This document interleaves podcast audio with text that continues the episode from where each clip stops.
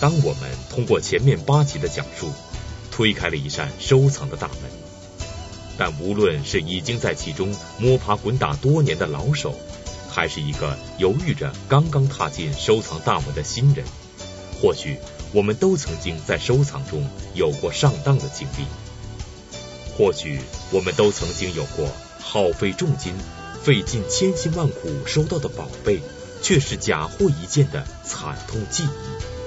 那么，我们究竟该如何在这真真假假中发现真宝贝？究竟又有谁可以借我们一双慧眼，让我们可以穿透层层假象的迷惑，洞悉其中的真相呢？又有谁可以给我们提个醒，让我们可以在眼花缭乱中得以独善其身，泰然处之呢？今天，收藏专家观复博物馆馆长马未都先生。就将通过许许多多真实的收藏故事，让我们可以擦亮眼睛，冷静头脑，在真真假假中发现真相。为您讲述马未都说家具收藏之去伪存真。我们今天这一讲呢，主要讲辨伪。按理说这是一个非常专业的课，就是我们对于一般人不需要了解这个，这是一个技术活儿。我们今天不从技术层面上讲，技术层面上讲，我想呢，第一比较枯燥，第二大家没有兴趣，因为我们不是专家，我们不去不去学这门本事，我们主要是要明白一个道理，这个道理对你一生中是很很有用的，不仅仅是对你鉴定这个家具的专业有用，是对你人生都有用。做伪啊，首先它要有目的，一般是两个目的。第一个目的是欺世，第二个目的是获利。历史上确实有这样的人，他作伪不为赚钱，他为了显示自己的本事。世界各国的博物馆里都有这样的东西，就是有人做完伪以后呢，送给博物馆，展览了以后呢，会跟别人说：“你看那东西多牛，是我做的。”这是很少的一部分人，大部分人是为了获利。历史上我看到过的这个作伪呢，五花八门，什么都有。但我们怎么去分辨呢？我们今天听一个思路，就我们怎么分辨出来这东西是假的？我们通过什么样一个手段？比如我有一年，我有一个朋友，关系不错，跟我说有一个大漆的案子。你知道大漆的案子年代都比较早。非常罕见，因为漆器过去要披麻挂灰，保存起来呢不易，往往坏了以后就毁了。那么有一个五百年前的大漆案子是很多收藏家所追求的。那么他一说，我说在哪儿呢？他说在我的郊区的库房里，咱们去看。那么我就跟着他就去了。那是一个初秋，他那个库房非常大。他把这个案子就搁在库房里。我一进那库房，有二三百米的空间，我远远的一看那案子，我说是个假的。然后他不服气，他说你你都连跟前都没到，你怎么知道是假的？我说这东西必假无疑。呃，他说为什么？我说你看，它趴满了苍蝇。然后呢，他说我这是郊区，旁边是一猪圈，那可不是苍蝇多吗？我说问题是，大部分苍蝇都趴在这张桌子上。你知道这个大漆呢是怎么做呢？它披麻挂灰，麻有两种披披法，一种就是直接麻布，还有一种就是麻刀。灰呢就是那个砖灰，用猪血调制。它为了仿的逼真，它就不能用化学的方法，它就一定用猪血调制。猪血调制了以后，血是血腥的，招苍蝇。他无论做的怎么旧，两年以后苍蝇也闻得见。苍蝇是个刑侦专家，你看那个大宋提刑官，那刀杀完人，洗干净搁那儿，那苍蝇能往上往上落，别的地儿不落。就这一点告诉我，这东西是个新的。还有一年，那是十一前夕，我记得很清楚，就是九月三十号，有一个朋友拿骑着自行车，那时候还不兴有汽车呢嘛，找我来，找我来呢，跟我说呢，说。我刚买回来一案子，红木的，特好。说你到我们家一看，那人是做生意，特着急。我说他那过这不是马上放假了吗？过两天再去吧。说别别别，说去吧。我那时候也精神头大，骑着自行车就跟着他去了。他们家比较黑，我一进去呢，看那案子就在那儿。我过去以后呢，轻轻拿手搭了搭那案子，我就八九不离十了。我就说你们家附近有没有蹬三轮的？那时候运家具都是蹬三轮的。他说我邻居就是蹬三轮的。我说你能不能让他给我送一趟？他说。你那么急，一开始是他急，这会儿改我急了，因为我知道这案子不是红木的，是黄花梨的，那我一定要先买了，赶紧运走，防止明天他明白过来，我不就买不着这漏了吗？然后这这晚上就十点以后呢，就找这蹬三轮的，当时搭上来，拿绳一上，就往我们家骑，就骑到我们家就搭进去了。我回来的时候呢，正赶上放礼花，十一嘛。我那心也跟放了礼花似的，特高兴，啊，就捡了他这么一个便宜。为什么呢？就是你了解到黄花梨的木头比红木轻，略轻。那么这时候你这种感受呢，你要特别注意的就是它的所有的细部。比如它如果是一个独板案子，你得预知它的分量。比如这个案子的镂空的地方非非常多，它可能就轻了。它是在同体积下，它有这个重量的差异。这些地方是你要观察到它的木性的一个特点。你要知道这个木性特点，你才可能去捡到这个漏。你了解木质的特性，还要了解家具的特性。所以这些东西，当你了解了，你就占了便宜了，就是能把你的知识化为财产。大多喜爱收藏的人们都知道，中国的古典家具中。比红木和黄花梨木的家具更贵的是紫檀家具。那么，面对收藏市场上各式各样的所谓紫檀家具，我们究竟又该如何从其中辨别真假呢？有一个我素不相识的人来找我，找我的时候呢，给我拿出一张照片看，说马先生，您帮我看看我这照片上啊，这东西是不是真的？我一看照片上是一紫檀的交椅，我说这东西不真，然后他就说为什么呢？我说啊，这个我跟你讲啊，紫檀这东西啊性脆，它虽然有很多优良的特征，但是呢，它性比黄花梨脆，比黄花梨重，它不适合做交易。我们讲交易节讲过，交易是行动的椅。都是成天扛着来回来去的走，要要有体轻和防撞的特点。黄花梨做交易是做到交易的极致，一般交易还有漆的，还有楠木的，它不能用紫檀去做，紫檀太重。历史上没有发现过一个紫檀交易，就是因为它木质所决定的。那通过这一点，你一个照片就可以决定这东西不真。在这样一个故事中呢，就是要知道。你的知识点，你如果想去收藏、想去学习、想去了解这个家具的一些特征呢，你对它的木木质的本身的很多东西要从根儿上去了解，不要老从表象上老是看，哎呀，这木头黑不黑呀，花纹怎么样，那都是非常表象的。一定要知道它内在的东西，跟了解一个人没有区别。当我们跟一个生人打交道的时候，不是仅仅看他的长相衣着，而是要更多的知道他的思想、他的学识、他的品德，这些对你一生中都是有好处的。如果你想跟他交朋友，了解他的品德比了解他的其他一切都重要。运用到家具也是这样。那么紫檀过去识别难的时候，它有一个最简单的办法，那流传的很广，电影、电视上都有，很多电视剧上我看都有这个情节，就是刮一点木屑。搁在那酒精里一撒手，那木屑一进去就立刻云山雾罩，非常漂亮。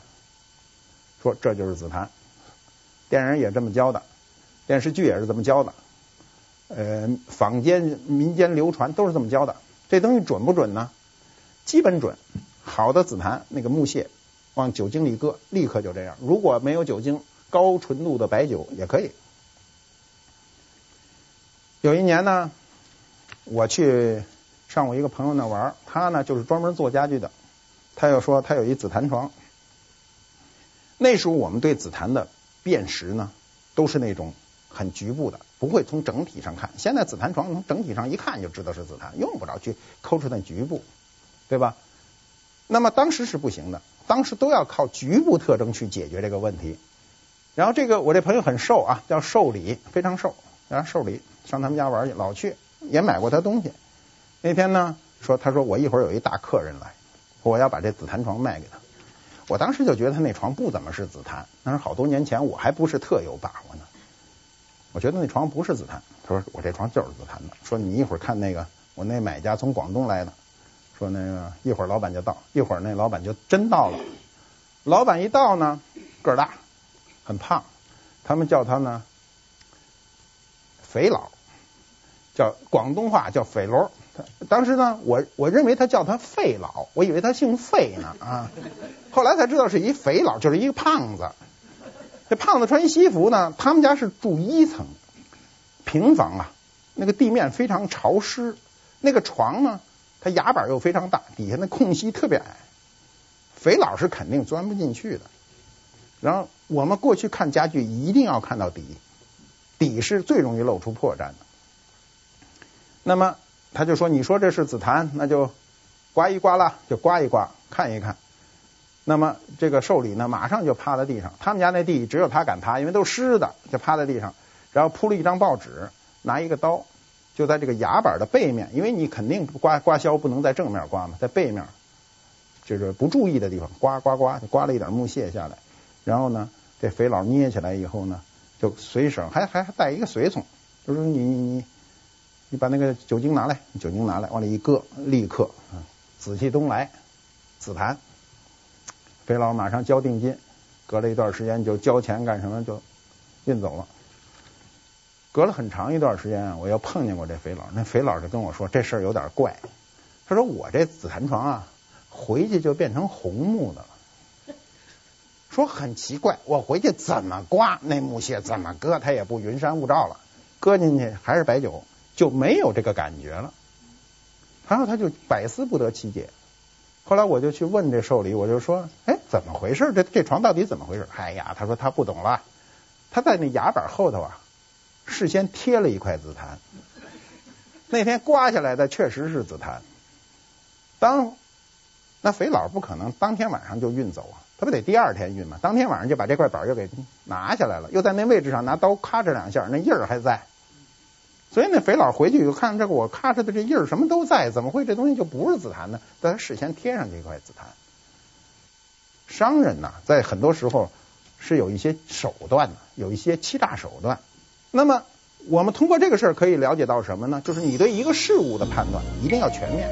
成语中就叫盲人摸象嘛，你不能摸着这一块儿，你说的就是这个样子。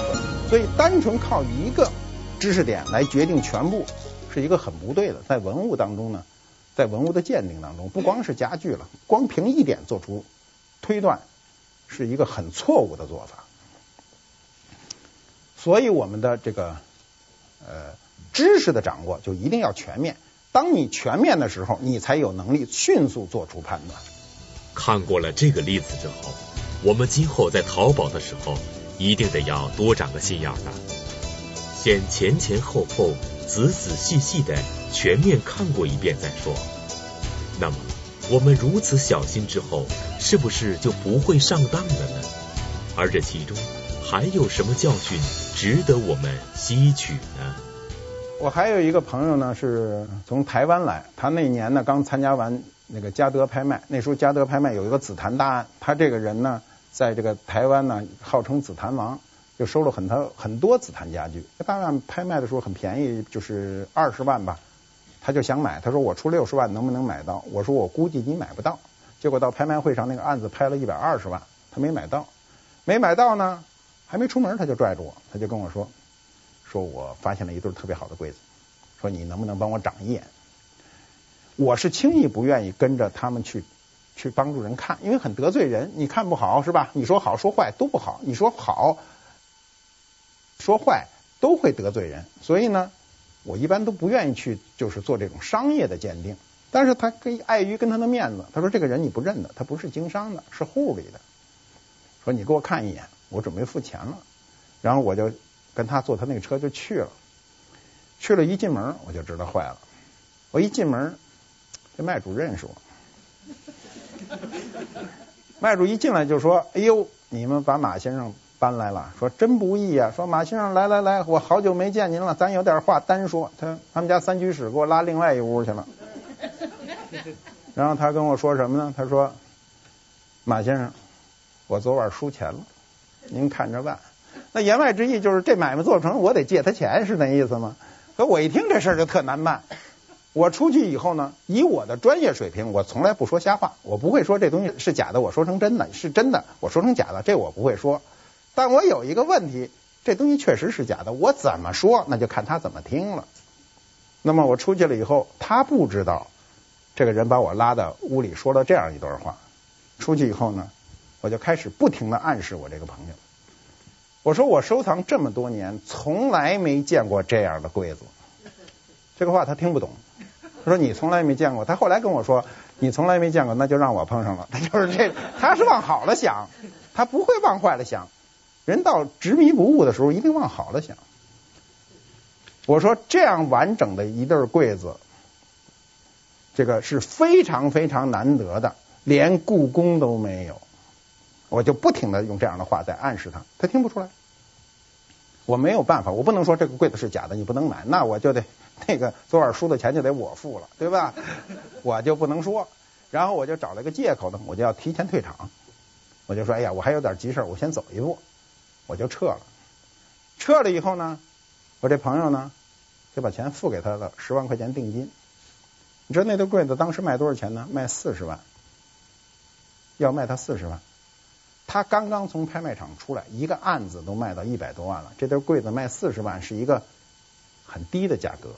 对他有极大的诱惑，我一出门他就付了一十万块钱定金。这段教训是什么呢？就是人不能过贪，不能在这个贪念之下丧失判断力。我们大部分人是在贪念之下丧失的判断力。你比如街头很多骗子，我看那个报道很奇怪，那老太太终身攒的钱，儿女借一块钱都借不走。那街头有一骗子拿一石头子儿，二十分钟把那七万多块钱全给弄走了。你想想，他不是贪的，是怎么回事？他一定是贪来的。人一到贪的状态上，所有的脑子就不工作了，只往一个方向想了，就想我怎么能赚到那个钱，就不想，就是他一定要占那个便宜。结果那个所有的事儿都是被那便宜咬着的。只要贪了，你就会上当。所以在收藏的过程中，一旦你发现异常便宜的东西的时候，都一定要想，人生不能太贪，好处不能都让一个人得了。当我们看到了有如此之多的人因为种种原因上了骗子的当之后，我们肯定会有不少好奇。曾经鉴宝无数的马未都先生，他自己在几十年的收藏历史中，是不是也有过什么受骗上当的经历呢？广告之后继续讲述。您现在收看的是《百家讲坛》栏目。古人说：“诗言志，用诗歌来表达志向、抒发情感，是历朝历代中国文人的传统。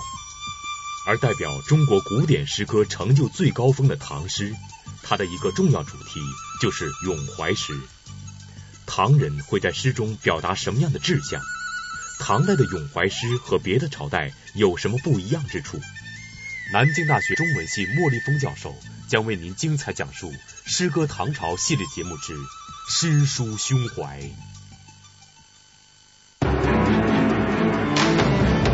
水冷举止之间，指点江山，舍我其谁，舍得酒，中国白酒之心。小汤圆，大团圆，思念汤圆，天然原料，自然香。中国式团圆，少不了思念汤圆。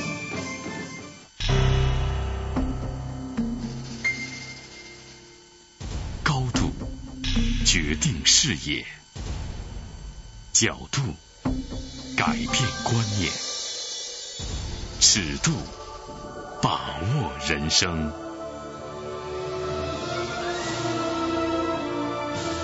中央电视台科教频道广告。由上海中视国际广告有限公司独家代理。王立群读史记之项羽新书签售活动将于一月二十六日上午十点在北京西单图书大厦举行。我说了半天都是别人上当，我自个儿也上当。我自个儿上当的例子呢也多了去了。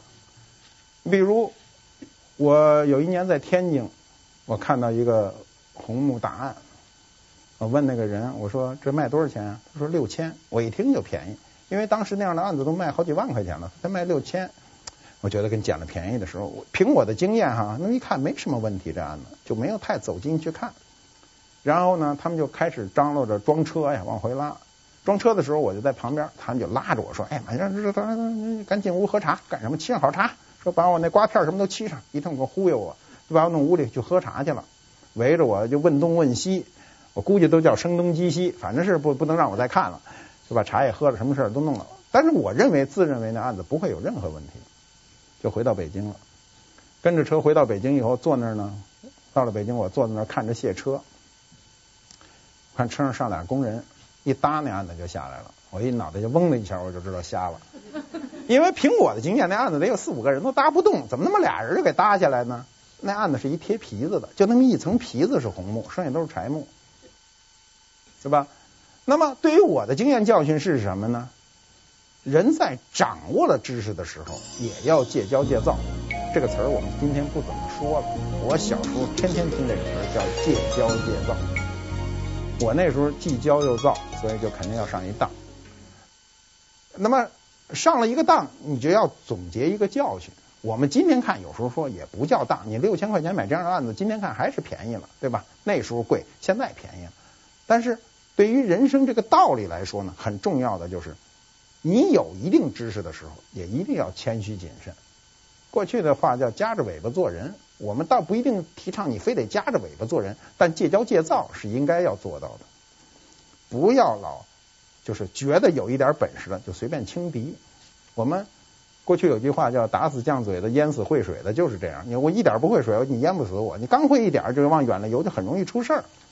这都是一个简单的人生道理。我们在历史上购买很多家具的时候呢，都会遇到各种不同的情况，每个情况都不会一致。不会像我们今天讲的，就我今天讲的所有的范例，在你们如果去收藏的时候都不可能碰到，你碰到的一定是五花八门的。那么就凭借你一个经验，比如有一回，呃，有个商人叫我去，说有有一对特别好的柜子，非常罕见，说你愿意不愿意看？说那个柜子对于收藏来说是非常重要的。然后我说那那我就去吧，我就跟他去，一直到乡下去，到乡下去，去了以后呢，进了他们家那个院儿，进去以后呢，一进门那个。中间那房子是灶堂啊，他们正是那个煮着那个大柴锅，呼呼全是烟，那正做饭呢。我一进去呢，往左边一拐，就进了屋了。一看那大柜还真漂亮，特大，两米多高，完整无缺，就一个。我说你不是说一对吗？他说那个在那屋呢。然后我们又出来了，又跑到那屋去看，一看，哎呦，确实一模一样，一对，特别好。然后我就跟他说了一句话，他就愣了。我说你这俩柜子啊，不一边高。那人一下就愣了，愣了以后呢，他说：“你怎么知道，马先生？你眼真毒啊！”我说：“如果一边高，你就搁在一个屋里。为什么他要搁在两个屋子里呢？这个柜子差了有三公分，这个三公分是均匀差的，就是每个秤的位置都是不一样的，摆不到一起，不好看。柜子是这样，所有的家具成对的都是单只的四倍的价格。”简单的说，一只柜子值一万块钱，那么一对柜子值四万块钱，一般都是这种价格。它成对的卖比单只卖要贵。如果它搁在一个屋里呢，那三公分就看出来了，你就知道这不是一对儿，尽管模样都一样。但是它拉开摆的时候呢，这个细没做足。它要做足了，那我也看不出来。你比如细怎么能做做足呢？就是我怎么发现呢？就是他没做足的方面。我进那个屋，我第一感觉这屋子很空，就这一个柜子。那个屋子也很空，完全可以搁一对儿，他不搁。那过去卖东西的人一定是，如果是一对儿，他一定搁在一起，气势大，容易让你心理上容易成交嘛。如果说这屋子里堆得满满当当，姜壳沿的搁一个柜子，那个屋子里呢也是满满当当的搁一个柜子，这我还觉得顺理成章，因为搁不进第二个柜子去。我一看这个柜子明明能搁在一个屋里，你不搁在一个屋子，那这个柜子就有问题。有什么问题呢？凭我的经验看半天也没看出什么问题。我想了半天就是俩不一边高，这就是经验。所以我老说人生的经验特别重要。知识是传达的，人生获得这个生存本领是有两个途径。第一是知识，我们为什么要学习？我们为什么要上学？要识字，要读这个数理化？很多知识未必你终身能够受用，但是一定要学习。你不知道哪块砖起作用，但是每块砖都没有，你是盖不起楼的。你要有知识。第二就是经验，有多少知识你没有经验，你也不能去做事。传达给你的，教给你的一定是知识，自己积累的一定是经验。我有时候跟小孩讲，我就说什么叫知识呢？知识就是水热了不能拿手摸，这就叫知识。什么叫经验呢？你摸一下烫一下，这就叫经验。你不摸，永远你不知道什么叫烫。烫的感觉都是经验，不是知识。但说都是知识。所以人生积累的经验是非常重要的一个过程。问题是，当这个经验到你这儿来的时候，起不起作用？你能不能把你的经验上升为理论，就是说化成一个知识，这是非常重要的。那么我在判断这个柜子的时候，瞬间就出现了，这东西肯定是不一边高，结果就让我言重了。这就是经验起的作用。收藏的经验需要不断的积累，收藏的知识也需要尽可能多的储备。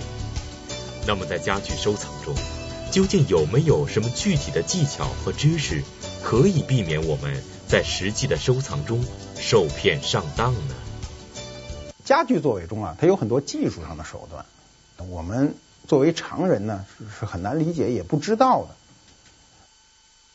你比如它有的木头啊，你拿手一摸，我们有时候上去是先上去拿手一摸就知道了，就知道它是什么。你比如说，简单的说，鸡翅木和铁梨木。鸡翅木呢是一种很细腻的木头，你手摸着是平滑的；铁梨木呢是一种很糙的，你摸着呢它就比较涩，跟砂纸似的。那么看着都差不多，所以很多人不明白的情况下呢，上去就使劲的看，看半天也看不明白。对鉴定当中呢，就是走入了另外一个死胡同。就是有时候你这条路走不通，你可以通过另外一条路去了解。有时候你就跟了解一个人似的，有时候你正面问他问不出来的时候，你问问他旁身边的人，你就知道这个人是什么个情况。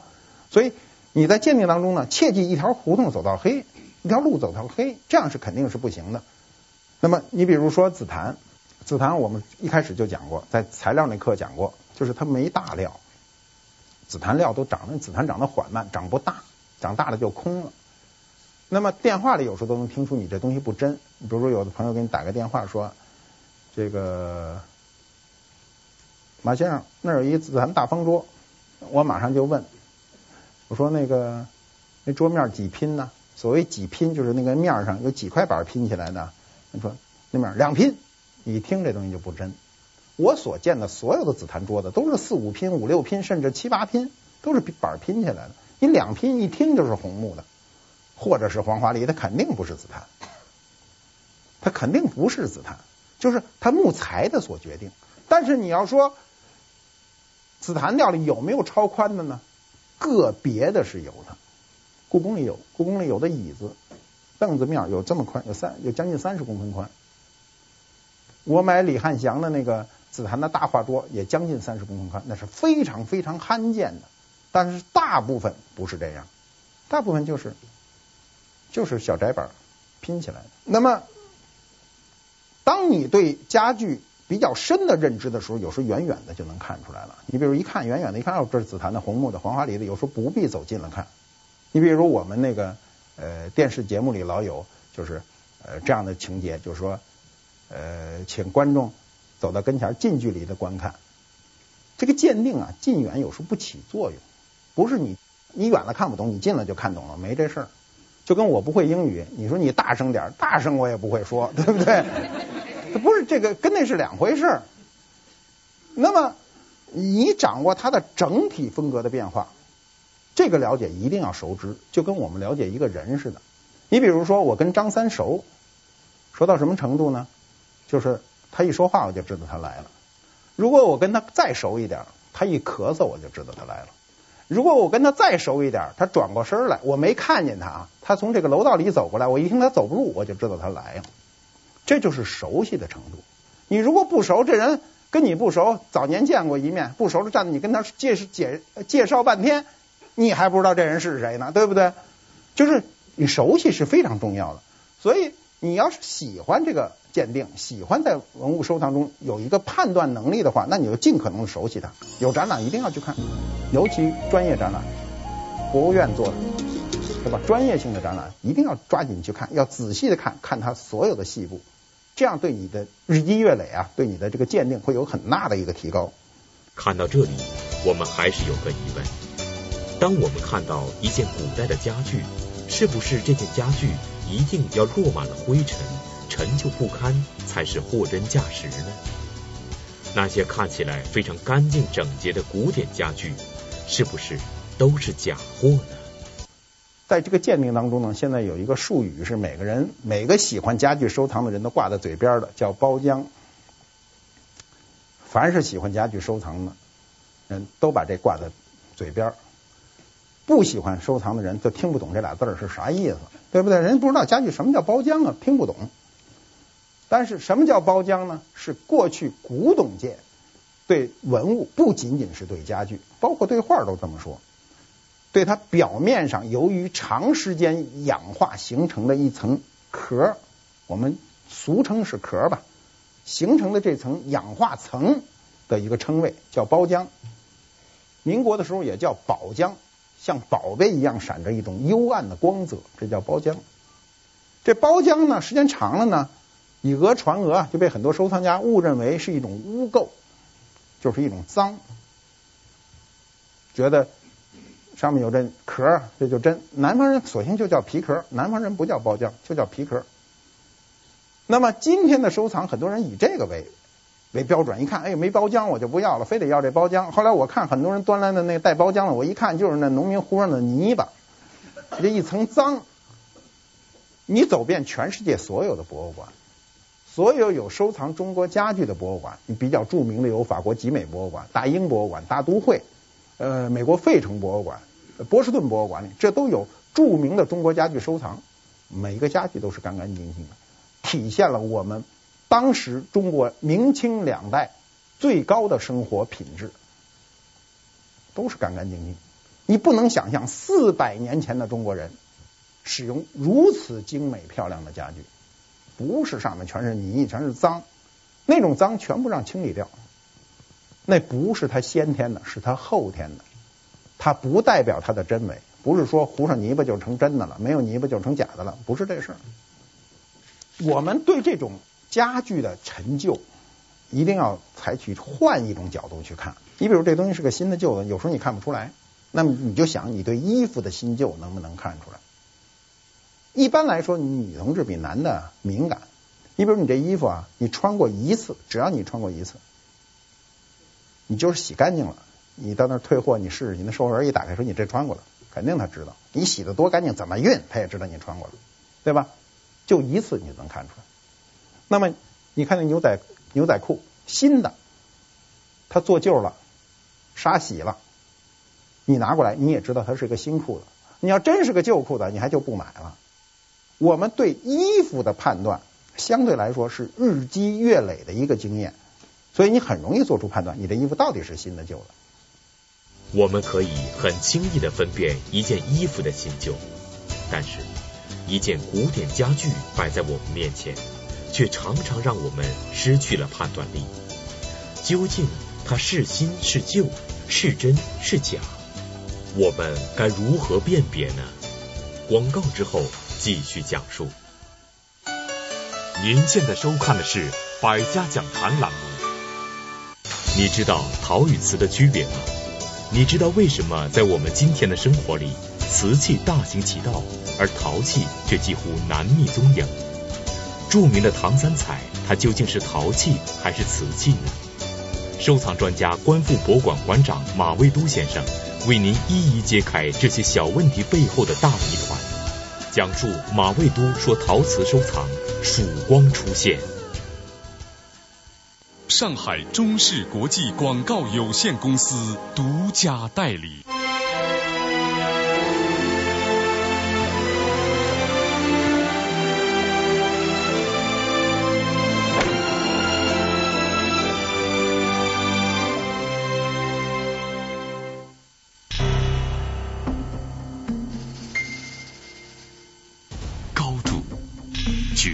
视野，角度。改变观念，尺度把握人生。中央电视台科教频道广告，由上海中视国际广告有限公司独家代理。康震评说苏东坡将于一月二十七日下午两点，在北京西单图书大厦举行新书发布暨签售活动。刚才说到。我们在日常生活中辨别一件衣服的新旧是很容易的一件事情，但是分辨一件古代家具的真伪却是一个难上加难的事情了。那么，我们究竟该如何分辨这些家具的真假？如何戳穿其中做旧的假象呢？你比如这个做就是最简单的办法是把家具做好以后啊，拿绳一拴。硬木家具在农村，我亲眼看见的，那那个臭粪坑，哐就给扔里头去了，扔里头拴两块石头，本来它就沉底儿，再拴两块石头就在底下沉着，一泡俩礼拜，提溜上来，提溜上来一看差不多泡了，搁太阳地儿晒着，晒俩礼拜，然后咕噔又给扔进去了，然后又晒俩礼拜，来回折腾，一下天下来，什么家具也都成旧的了，对吧？但它这个旧是均匀的腐蚀的一个旧。它所有的都一样。我们穿衣服知道，你哪最爱坏啊？你肯定是膝盖。今天不不兴穿补丁的衣服，我小时候还穿带补丁的衣服呢，那都是这儿补丁的，没有这儿的补俩补丁的吧？对不对？它位置你得弄明白。那么还有做旧呢，就是刷漆，刷完漆退掉，刷完漆退掉，它多次的来回来去的折腾它呢，就会使它的这个家具的这个陈旧度迅速增加，染色。火烧、钢丝刷、刷各种手段，就是怎么能毁它怎么来。但这个毁一定是人为的，你动一动脑子，你好好想一想，你仔细看一看，你就能发现它作为的痕迹。染色，历史上我们也染色，历史上我们把很多黄花梨家具染成黑的，冒充紫檀。民国的时候兴紫檀的时候，把黄花梨的一部分就染成紫檀卖。那么现在呢，有的木头呢颜色跟古代的木头有差异，干嘛染色？那那红木染成黑色，冒充紫檀。我见过，那好多年前了，有一个女孩穿着大白裙子，大夏天的去买紫檀家具，人家那儿有那假紫檀染色的，她上去就坐着，坐着走的时候，那屁股上两个牡丹花，红的，哈哈，那湿啊，那一弄掉色，他自个儿看不见，我们从后头看，后头说好，这白裙子回家还还说呢，我这裙子贵着呢，能染了。哎，对吧？它染色，染色就会掉色。这说起来都是闲篇了。但是了解这些小的各方面的知识呢，对你综合的对一个家具做出判断呢，是应是有好处的。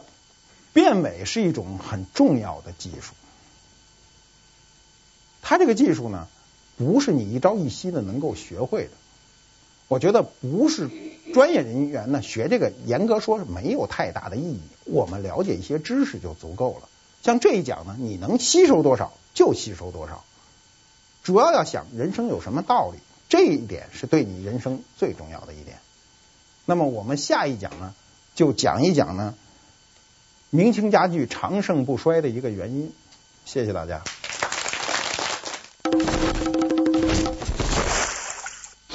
浴缸留不住温度，恼人困扰马上打破。有巢氏系统卫浴，双重隔热，帮助保温。有巢氏。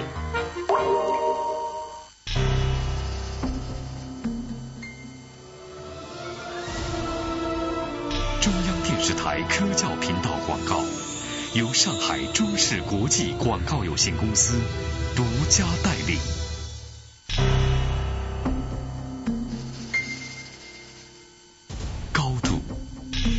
定视野。角度改变观念，尺度把握人生。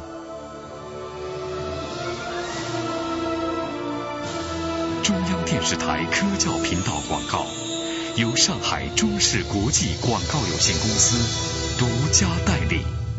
中国古典家具究竟是凭借着什么，让它在全球化的今天却备受追捧，价值连城？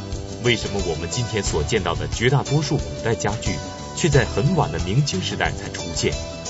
收藏专家、观复博物馆馆长马未都先生，通过众多收藏故事，为您解惑答疑，感悟收藏人生。敬请关注马未都说家具收藏之大器晚成。